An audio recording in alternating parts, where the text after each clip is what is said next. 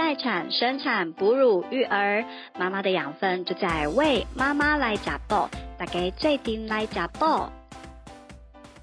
欢迎大家收听《为妈妈来加爆》，我是玉玲。啊，俗话说啊，女人生孩子呢，就像闯一个鬼门关，生得过麻油香，生不过四块板哦。我们今天要这个邀请到一位妈妈，她要来跟我们分享她这个勇闯。哎，说鬼门关实在太可怕，反正就是，总之她最后有尝到麻油香了。好，我们要请这个 Debbie 妈妈，我们请 Debbie 先来跟大家自我介绍一下。嗨，大家好，我是 Debbie。那呃，David，我知道你在这个就是今天的重点，应该是要听你聊聊你的个还蛮惊险的生产件。不过我现在听一下，就是你在怀孕的过程里面，一切都状况都很正常，都很 OK 吗？对，因为会今天会想要分享这个的原因，就是因为其实我的结果其实是蛮出乎我的意料之外的，所以我会觉得说这个真的是我一个蛮惊险的一个经验。对，那我简单说一下，就其实呃我的状况其实一直都还蛮好的。那呃当初其实跟医生其实讨论，我们也都是想说要以自然产为主。对，那每一次的产检状况也都非常的正常。那甚至是说，其实呃因为我自己本身有运动的习惯，那我甚至在呃我自己做。做重量训练呢，我是做到大概六个多月，那之后呢就开始改是游泳。那我甚至说我是一个礼拜我可以游两到三次，就是你在孕怀孕期间都一直还是维持你本来运动的习惯，然后有在游泳这样子。对对对，但这个东西其实也都是有跟医生讨论过，那医生也确定说我的状况其实是非常好的，那所以才其实有去做这样的事情。哎，我可以打个岔吗？那孕妇的泳衣呀，就是你是就是有特别的品牌在卖孕妇泳衣吗？其实没有，我就是想说，反正怀孕嘛，大家很明显看得出来我是孕妇，所以我尺度就非常高。我就是比基尼就穿了就跑去游泳池，对，因为其实连身的穿不下，比基尼反正三点该遮的遮了，那就没什么事了，对，这样。哦，所以这样说起来，像我们这种身材不好，平常没有办法穿比基尼的人，其实应该要把握怀孕期间呢，就是因为平常有肚子，就觉得穿起来不太好看。哈，好，那我懂了，但我可能已经来不及了。那个。如果如果有妈妈们就是呃一心向往比基尼，但是平常觉得身材不够 OK 的话，赶快把握怀孕期间。没错，差题了。好，好，所以继续游游泳的时候，对对对。然后所以就是前，其实大家听起来就会觉得说，哎，前面这个状况好像都还蛮好的，也就是预期就是说，哎，我可能是顺顺到生产这样。那我甚至就是到说，哦，我三十九呃三十八周、三十九周的时候去产检前一天，我还有游泳。那其实事情的经过呢，就是在三十九周那一次的产检。嗯，那有都是固定礼拜一产检嘛？那当天其实医生看一看说，因为现在小孩子其实应该说现在营养都蛮好的，所以其实妈妈小孩其实大部分都都头好壮壮这样子。那医生就说，哎，你这个小朋友其实哎蛮大的，你如果再等下一周，我怕你自然产不好生。那你要不要就是我们现在去楼上，我们直接催生这样？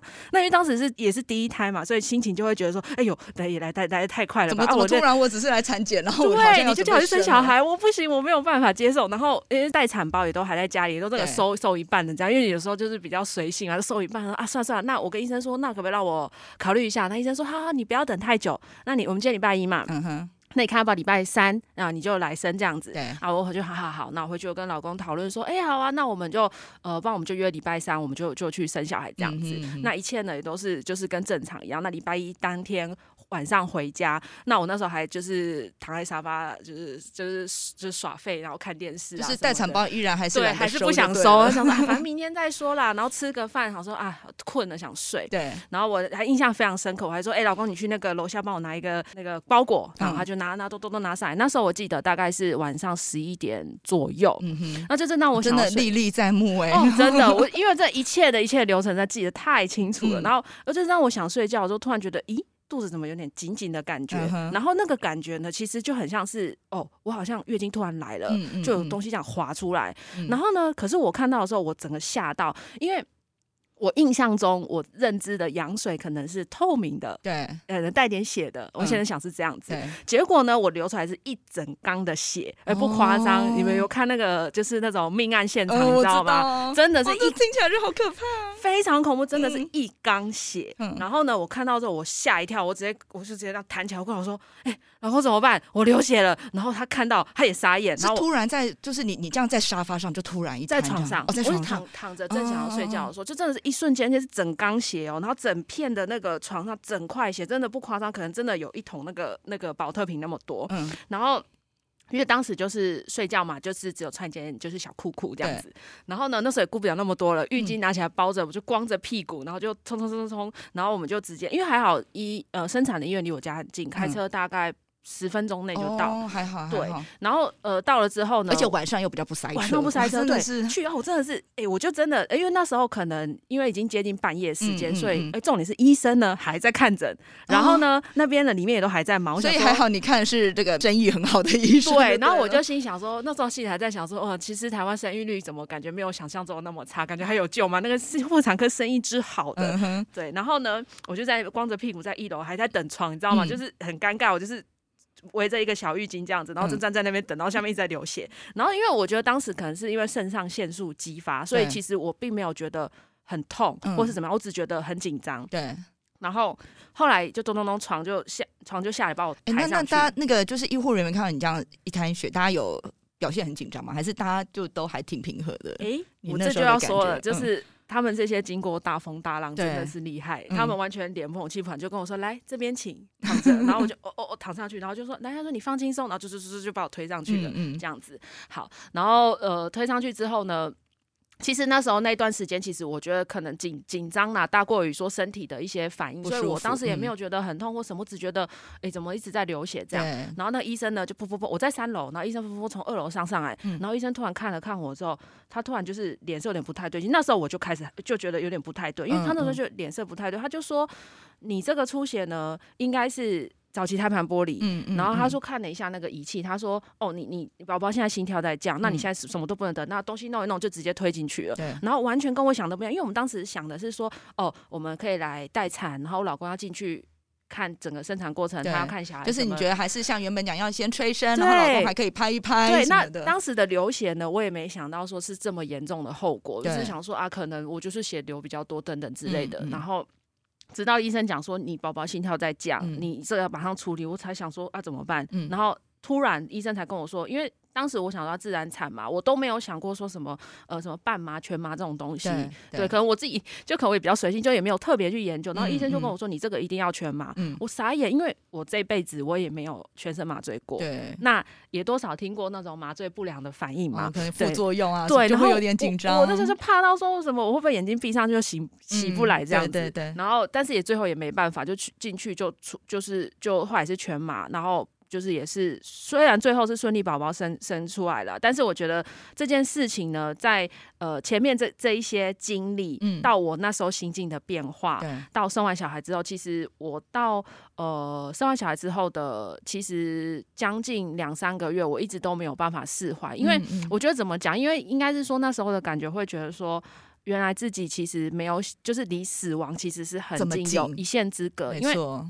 那医生讲话也是也是蛮直接的，因为他就是哦，生完小孩之后，他就其实呃很很就是很直接的跟我们分析说，当时的情况是，首先你这个状况是早期胎盘剥离，对，那这个东西它是没有办法透过产检。去发现的，那通常呃发生的几率，嗯，他说也不会说太太高，嗯但是一般发生其实都蛮危险的，因为它有两种状况，一种是外出血，就像我这样，那外出血如果说没有在呃时间内。就是赶快把它吹，对，把它剖腹生的话，就会变成说刚刚医生讲那个状况，小朋友心跳会降，那最后小朋友可能就会先休克，因为缺氧嘛，因为胎盘掉了嘛。没错。那再再晚一点，可能就是连妈妈也会有危险，会有大出血的状况。所以对，那时候好像听说也是输血输了，好像一千五还两千这样子。然后我想说，这真的是我，就是人生，真的是奇幻机遇。对对。那他说第二个更危险的是，万一是内出血，那可能是真的就保不住，因为内出血你没有感觉，对，要等你发现的时候就来不及了。对对，这样子，然后。所以这个前后对比呢，就会想到说，我前面讲了，你看讲的这么开心，这么就是 fancy，这么哦，我生产过程怎么样怎么样，然后结果其实就是这样。对，而且是就一一个一个，不要说一夕之间，它可能只是一个一个小时、半个小时之内，你就突然风云变色。对，然后我我就会觉得说好可怕，然后可能也是因为当时情绪可能也很复杂，就是包含说可能第一次。当妈妈吧，就会觉得还是看到那个小孩，觉得说很难相信，很难想象。说我每次看到我，就会说想他是谁啊？然后就怎么 怎么有个东西这样子，然后为什么写不太习惯？对，觉得有点奇怪这样。所以其实这个东西那时候就给我打击蛮大的，就是呃，我我我其实严重到说，我那时候生完小孩之后，我其实前三天我其实是蛮抗拒。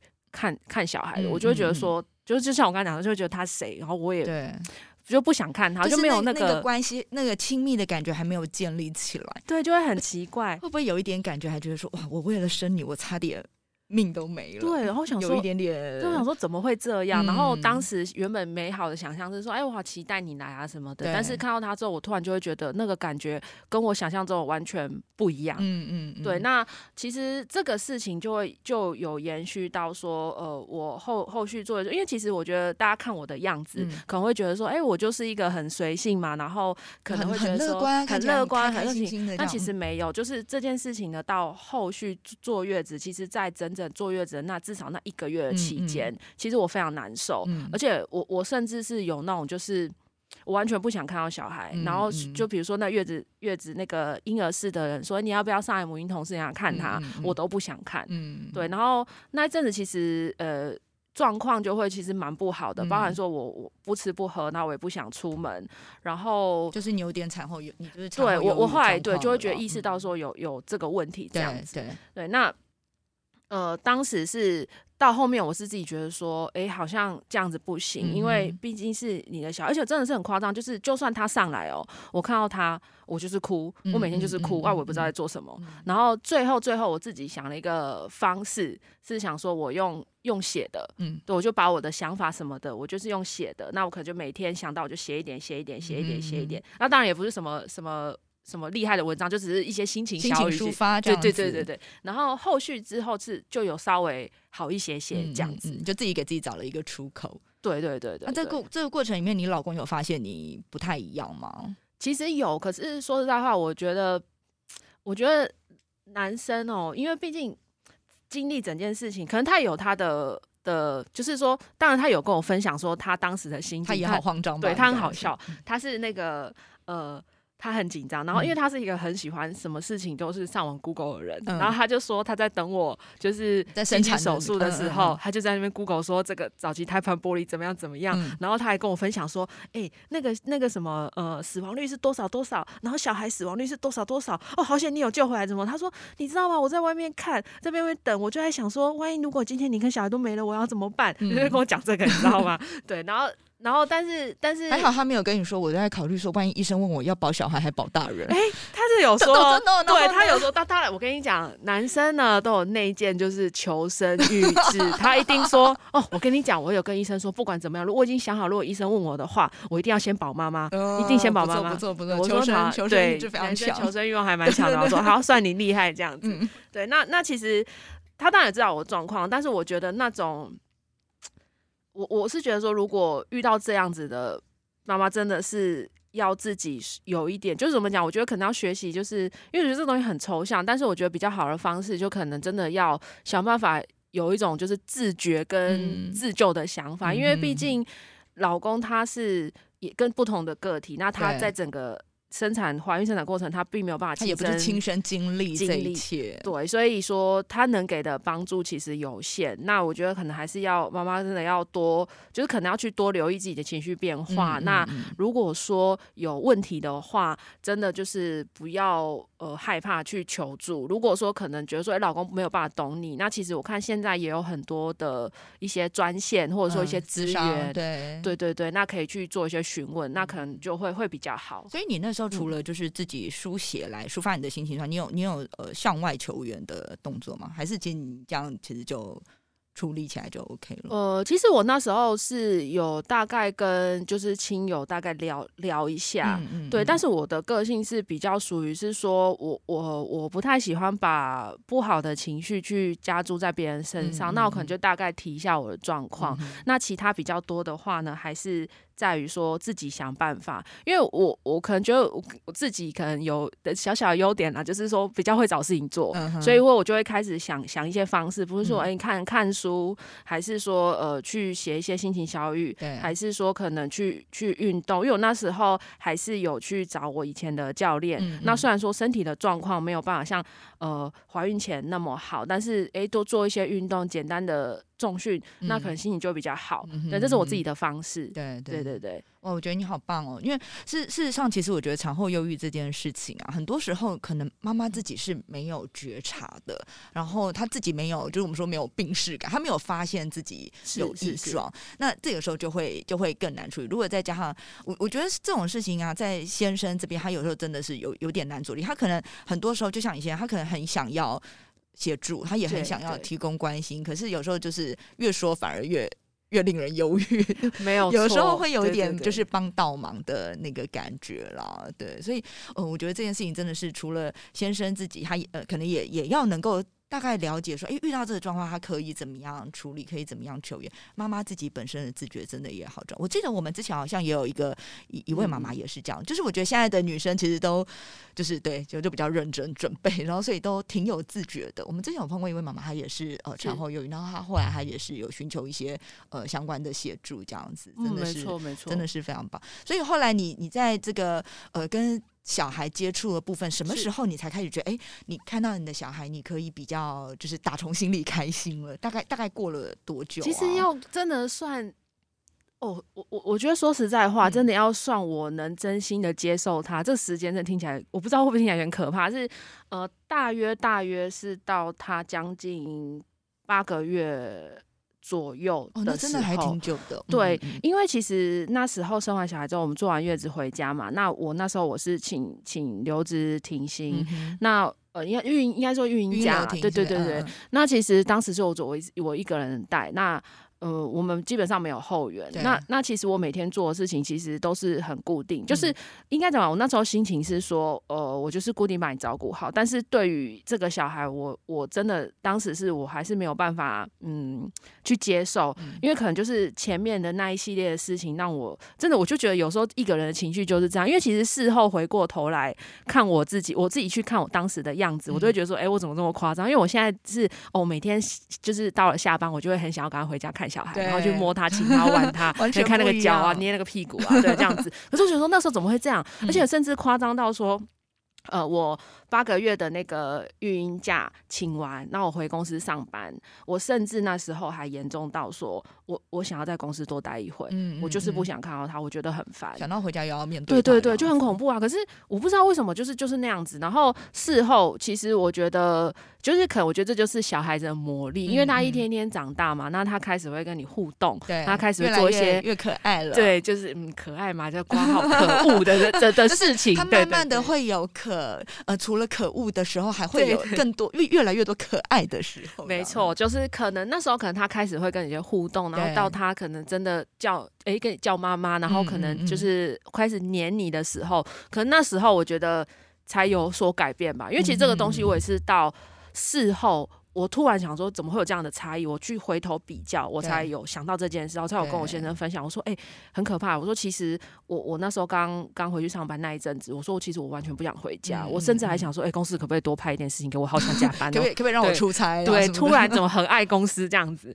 对，那那那后来就是可能这个小孩啦，就是相处之后，那他一些互互动啊，就是一些反应之后，我觉得这个状况其实我才有比较好。嗯，对对对。其实我常我我自己的。感觉也是这样，就是我觉得孩子刚出生的前面几个月啊，就像你刚刚说，他因为比较没有办法有互动，然后就是很多的呃吃喝拉撒的照顾，就会觉得我我们我们一直在付出，然后做很多，然后他可能还不领情，或者是你做了他还就是就是比如越越做他越哭，你知道那一类，你就会觉得很难搞定他，然后有有时候可能作息又跟我们。不太一样，你很想睡觉的时候，他就偏偏要醒着，或者偏偏要哭，或是明明帮他换了尿布，嗯，也喂了奶，那怎么都还在不开心，还在不开心。我每次很想问他说：“你到底在不开心什么？你可以告诉我。”因为因为我相信你应该也是那种个性很直接的人，因为我也是，我就会觉得说。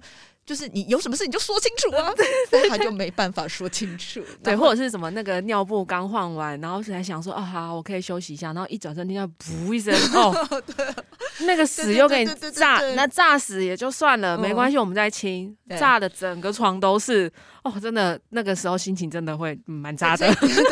所以你的床在你的那个怀孕到生产过程，就是其实还蛮坎坷的，就是非常坎坷啊。那个床那个床单床罩大概准备了五套，真的，对，因为三不死就炸死，对，而且炸死总是在你放松松懈的那一刻，就是哎，好换好了，没事了哈，那转身那不这样子又来了，然后就就每次都这样子。那所以你的你的小孩是喝母奶还是配方奶啊？呃哦，说到母奶哦，真的就是一个又是一个故事，又是一个故事，也不是，就是就是讲到母奶，真的也是一个非常痛苦的回忆。就是我要要问我说，为什么就是如果不想生第二胎，原因是什么？呃，就是因为不想喂母奶。哦，对，因为因为就像我刚刚前面讲的，我当时的想法就是，哎，我们一切就是啊自然产，然后我想要全母奶什么的，因为就是有大概稍微了解一下可能母奶的好处这样子，嗯。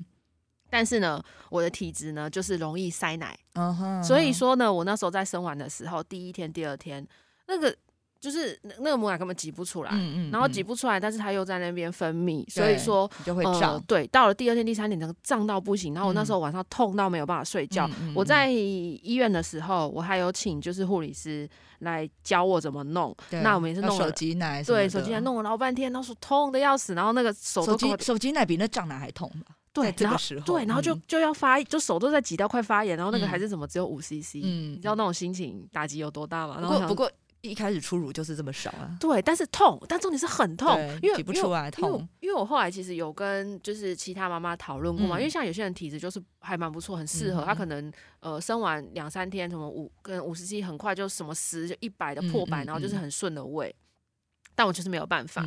那那时候到了月子中心呢，更严重，因为那时候呃也没有护理师嘛，那就是你只能问那个婴儿室，但是婴儿室的。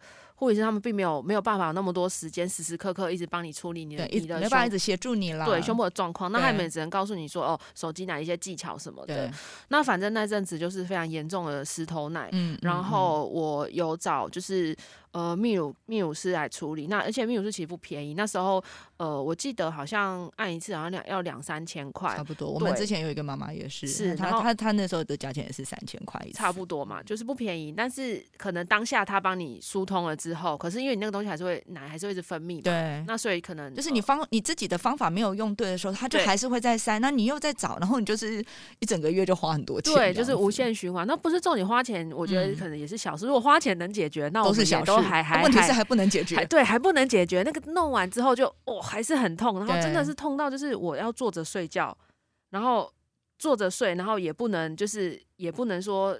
碰到，因为像我如果老公哎手过来或干嘛，或是弄棉被，只要滑滑到就会痛，非常之痛，没错，痛到爆炸。然后我那时候真的是受不了，然后我也就是一度就是搜寻了各式各样的，比如说什么呃，就是通奶吧，通 没有，我那时候还想还努力一下，还不错，通奶的秘籍啊，怎么样的，然后什么什么泌乳顾问啊，然后后来还要找还要找专业的门诊，那个。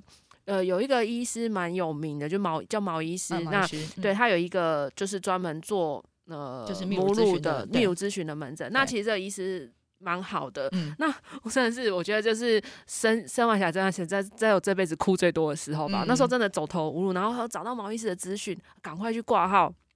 然后哦，排排排排到我了。然后毛医师那时候只只只问了一句话，说：“那你你喂母你觉得还好吗？”哦，我直接在就开始哭了，大爆哭，哭到不行。然后我老公整个吓到，说：“有这么严重吗？”哎，确实就是有这么严重。我觉得你你那一刻为什么为什么这句话会很触动你？因为其实在这个过程里面，其实大部分人他见到你，他就是告诉你说：“哦，你你现在奶这么胀，所以你要怎么挤，你要怎么。”但是都没有人问过你说你你你的心情、你的感受，大家就是专注在怎么样从你的那个内内里面。挤出母乳对我觉得老师这说太好了，我觉得这应该可能就是重重重点。嗯，对对对。然后那个医生那时候马医师就大概有讲一下说，呃，他其实他就有提供了我一个呃不一样的挤奶的一个 schedule 跟方式。对。那后来呢，他也帮我介绍，就是他们有合作的那个。呃，泌乳顾问。嗯嗯。那后来其实因为因为当时还是想说，如果可以喂母乳，能亲喂是最好。那我还是想再试试看，所以其实这些泌乳顾问什么的，那费用什么其实都都都花着去尝试。嗯。然后泌乳顾问其实那时候也很专业，就所以你那时候一直都是挤奶，你小孩都没有尝试亲喂吗？有，就是有在有试，可是我觉得就是没有办法配合。我不晓得说是到底是说哦我的姿势不对，还是说这个小孩就是不爱。嗯哼，就是反正你们两个配合，我们就没办法配合不来就对。那我又不想放弃，那反正前前后后这个事情大概弄了两个多月。那反正这之中呢，我就是呃，我就是挤在那个。瓶子里面，那就用奶瓶喂。对，那如果有空的话，就试试看亲喂能不能成功。但是真的不太顺利。然后，那最后一次尝试就是，哎，看完王医生的门诊，那再去请他合作的顾问。那当时他也，我们我那时候还特别就是一对一。就是安排了整个流程，然后去尝试什么的，然后回家练习，然后最后真的真的就是没有办法配合，对，然后然后实在真的太痛了，我我真的没有办法，就是呃一边就是这样的很痛，然后一边又要很照顾他，又要很有耐心的在试，那最后我们讨论的结果就是，呃，我们就看能挤多少就挤多少，然后。搭配配方奶，嗯对，然后后来是到我回去上班之前的一个月，那我就是慢慢的把它得退掉。那你也是坚持蛮久的。其实，其实你在喂母乳这件事情上，你你你本身的这个毅力也是挺惊人的。因为还想还是想试啊，但是真的，这我这这个经验真的。讲了觉得很痛苦，然后真的会不想生第二，就是不想再。所以你你你中间挤奶，你是用你是用吸乳器吗？还是你都一直是靠手挤啊？呃，有用吸乳器跟手挤都有。嗯，对我记得，因为因为我想想想哦，因为时间有点久了。那当时的话，就是如果顺的话，量多，我那时候是用挤乳器帮忙，因为你这样子手比较对手手比较轻松。那如果说顺的话，其实挤乳器就摆在那，那其实它就就是。时间到就收收收割这样子，对，它只是有的时候可能是时间还没挤乳时间还没到，但是胸口稍微有点胀，那我就用手这样，对，然后那时候手还挤到就是要去看妈妈手这样子，对对对对，难怪。难怪会一路觉得有点忧郁到八个月耶，就是听这个过程就其实能够理解，真的是蛮辛苦，那还不包含说你你照顾小孩的琐事嘛，然后家事什么的，因为因为你。毕竟你生活还是要过嘛，你就是多了一个照顾小孩，可是你其他的事情不是说哦，只要照顾他，然后你诶饭菜不用做，然后你衣服不用洗，家里不用整理，对，你该做的事情还是要做。就多了小孩洗的衣服更多嘞。对，而且还要常常洗，对，而且那还要分开洗，对对对，所以一天到一直在洗衣服，一些洗小孩的，然后洗大人，然后就一直一直洗，一直晒啊。对对对对对，现在想起来都觉得怨念好深。我想说，我我心里想说，我在我那时候想说，我到底在干嘛？然后因为现在小孩两岁嘛，就比较就会去公园玩，那脏兮兮的，比我还脏。我想说，怎么分开洗，全部丢一起就好了。比我们脏，对，甚至还会就是他的那个脏裤子有没有跟袜子一起洗？我还不跟让他跟我衣服一起洗，因为这个太脏了。他脏就对了。对对对，太好笑，就是那个呃。心境转变也是差蛮大的。我其实我觉得我好久好晚才醒悟这件事情，我应该早一点醒悟，说其实你们比我还脏。就是我对我我一直分开洗到好久，然后就有一天我突然幡然醒悟，说：“哎，不对啊，这个事情好像我不应该是你们你们怕我脏哎。”对，对我这样想说，哦，你可能还比我脏。然后以前还用什么那种呃婴儿专用洗衣精啊什么的，然后到后来就算了。哦，我我我到现在还是会啦，就是因为很多的，就是像像特别是婴儿专用，它可能比如说呃，质地上面它的杀菌力啊这些，我都觉得会更放心一些些，所以我现在还是还是有习惯 用这个。哦，确实啊，因为它如果有一些，比如说像可能裤子啊，裤子我可能就是跟大人一起，但是它如果说有一些上衣啊或什么的，或是可能像手帕。我还是会自己独立洗，对，还是会另外再挑。那甚至说还是会去做杀菌啊。对对对。不过不过，我觉得听听你这样整个过程下来，我真的觉得其实呃，为什么在前面几个特特别，我们常每次女生们聊到，比如坐月子，然后还有就是刚生产完那段时间，大家都是一把辛酸泪，因为这段时间真的就是你你的整个生活就是重新大翻盘，然后所有的呃所有的作息都有非常大的改变。特别像你刚刚提到，你又还加上在哺乳。这件事情上也觉得还蛮辛苦的。不过，不过我我真的要说，我觉得你你如果早一点认识我们，可能你会 舒服一点。对，因为我觉得像像哺乳这件事，我们真的听到太多妈妈都是在前面的几天，你说其实大家的身体构造都一样，前面几天一定都会碰到，也可能开始泌乳了，可是乳腺还没那么畅通，所以不容易挤出来的状况。那这时候啊，像像你是你后来是有用吸乳器的，可是你会发现一般的吸乳器在这时候其实根本是帮不上忙。然后所以当你在手挤的时候，你就会挤得非常非常的辛苦，手手也痛，然后胸部也痛。而且事实上，其实好多人的分享都是这段时间的胸部痛比生小孩还要痛。对，特别像我们可能是剖腹产，你的生小孩其实是没有感。觉的嘛，所以你就更会觉得说，哦，真的挤奶就是手一碰到胸部就觉得，就是就是痛到一个不行，这样就很疯狂。就那时候好像就是这个胸部是是怎么样，就是一个人有个堡垒，香精，对，任何人都不能碰任何人只要什么靠近五十五十公尺以内，就会那种死亡射线就在盯着其实那时候像我我自己呀，因为我在第一胎的时候亲喂也是碰到一些，就是呃小孩吸吮，一开始总是就是吸吮的姿势没有这么好，所以呃很容易就会乳头破皮。我那时候是碰到就是乳头破皮，然后再加上。长奶，所以其实我那时候每一次在尝试亲喂的时候，我心里其实我其实能能懂你说的那个抗拒，就是我们理智上就是告诉自己说我我要做这件事情，就是我要亲喂，然后这样我的奶才会更顺。而且因为我也是剖腹产，就是是很多剖腹产妈妈奶都会来稍微慢一些些，那我的理智上就一直告诉我自己。可是其实我觉得我的身体是很紧绷、很抗拒的，因为你会知道它一靠上来就是。就是会很痛，然后就是会很不舒服。那我在手挤奶的时候也一样，就是我只要一想到我的手要碰上去，对，就会觉得很很痛苦。那更更别说有有些妈妈可能会请先生帮忙挤，我觉得完全没有办法。我觉得先生你就更不知道那个力度，我就会觉得哇，你一碰到你一定就会弄得我很痛。就是我觉得那个是你你你会你会经历一个很大的身心上面的互相的抗拒和拉扯。对，就是你的身体和你的心理就是是。不不同步的，所以我觉得这就会就会有一点辛苦这样子。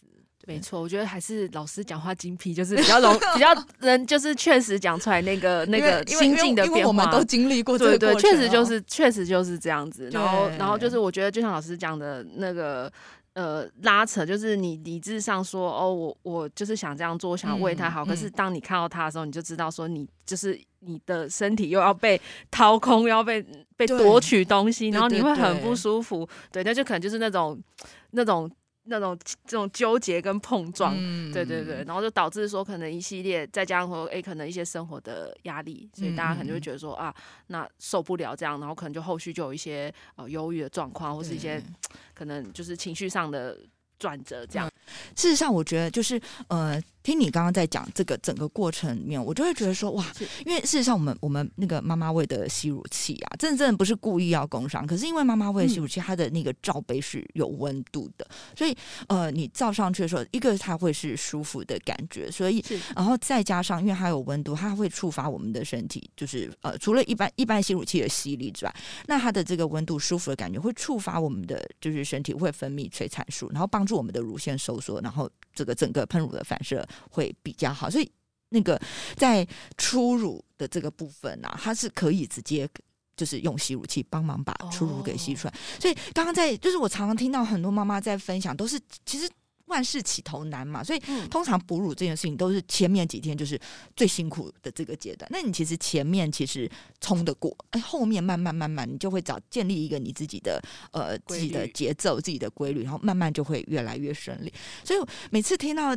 因为前面的很痛苦，然后前面的挤奶，然后妈妈手，然后导致最后可能就是抗拒哺乳这件事情，我都会觉得真的好可惜，有点可惜，真的很可惜。就是这样，我只能说太晚太晚认识这个妈妈味的。假设假设你最后你终于因为你的小孩越来越可爱，然后你。慢慢觉得说，我想要再帮他添一个弟弟妹妹，让他就是呃，未来人生之路不要这么孤单。因为我自己就是这样才会这么。假设你到时候有有这样的想法的时候，赶快跟我们联络，先预约一台吸乳器给你。对，因为这个这个吸乳器刚刚听起来就是完全解决了当时就是在呃想要呃就是挤奶当时的一些。状况包含说可能会觉得很冷，手很冰，对对不舒服，很麻热敷很麻烦哦。我真的那时候还自己在那边挤热毛巾，在那边弄东敷西敷，然后还什么那个时候还有些人讲什么敷高丽菜，对那种你知道民间偏方都来了，对，所以只能说就是太晚认识妈妈味了。那那我觉得其实这个东西确实。呃，会会纳入我下一次假设有第二胎想法，应该会是一个考量，一定会先先要来跟妈威这边咨询一下。真的，我觉得我觉得是是非常有帮。再再来就是，你看像哺乳这件事情，有时候不是我们妈妈单方面想努力就能努力成功，就是还得要小孩配合。没错，有的状况是，哎，比如说有的是早产的妈妈，小小孩早产，那他就是小孩就是没有办法吸，或者是各种状况。比如像我的小孩，我觉得他一开始吸吮的能力也真的没那么好，所以我们配合上就是会一直碰到。状况可能跟你你你当初跟你小孩状况也是一样，是，所以这时候你就会觉得，如果有一个很乖的宝宝，就是像吸乳器，你吸上去，或是一个好用的工具，对我只要开关开下去，它就是它就开始吸，不会给你在那边塞塞流流的吗？意见很多，没有错，要吸不吸吸吸，觉得奶不够多，还给你吐这样子，没错没错。这时候真的好希望好需要一个全全世界最乖的宝宝，所以好，这是这我真的是苦口婆心，这完全不是为了工伤，是我真的觉得他是就是佛心。商品就是真的是可以。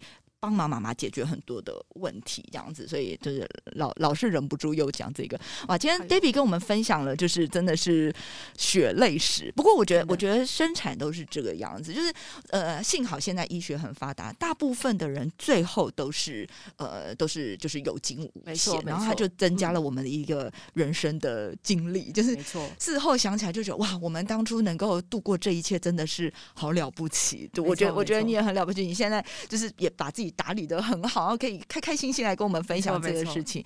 对，所以希望能够给你有生下一台的勇气。没错，没错。今天聊聊一聊之后，我觉得哎，好像也也也没这么可怕，因为很多事情过去了，那那回头看就会觉得说，啊，那都是一段。